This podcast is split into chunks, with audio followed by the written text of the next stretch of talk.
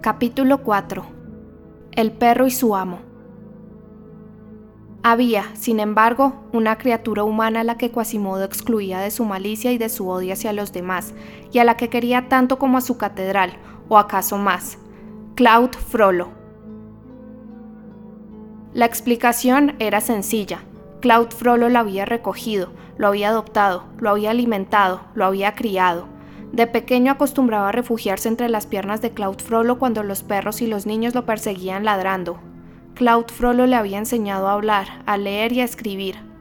Claude Frollo, para acabar, lo había hecho campanero, y dar la campana mayor en matrimonio a Quasimodo era darle Julieta a Romeo.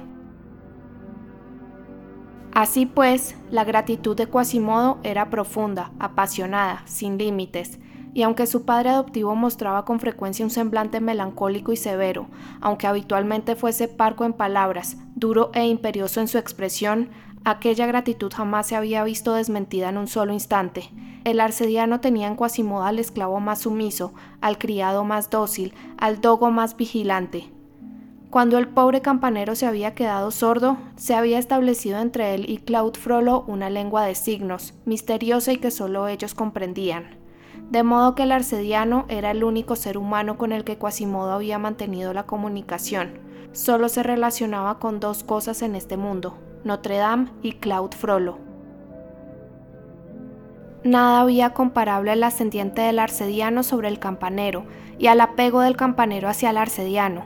Habría sido suficiente una señal de Claude y la idea de complacerlo para que Quasimodo se precipitara desde lo alto de las torres de Notre Dame, toda esa fuerza física que había alcanzado en Quasimodo un desarrollo tan extraordinario y que él ponía ciegamente a disposición de otro, era algo asombroso.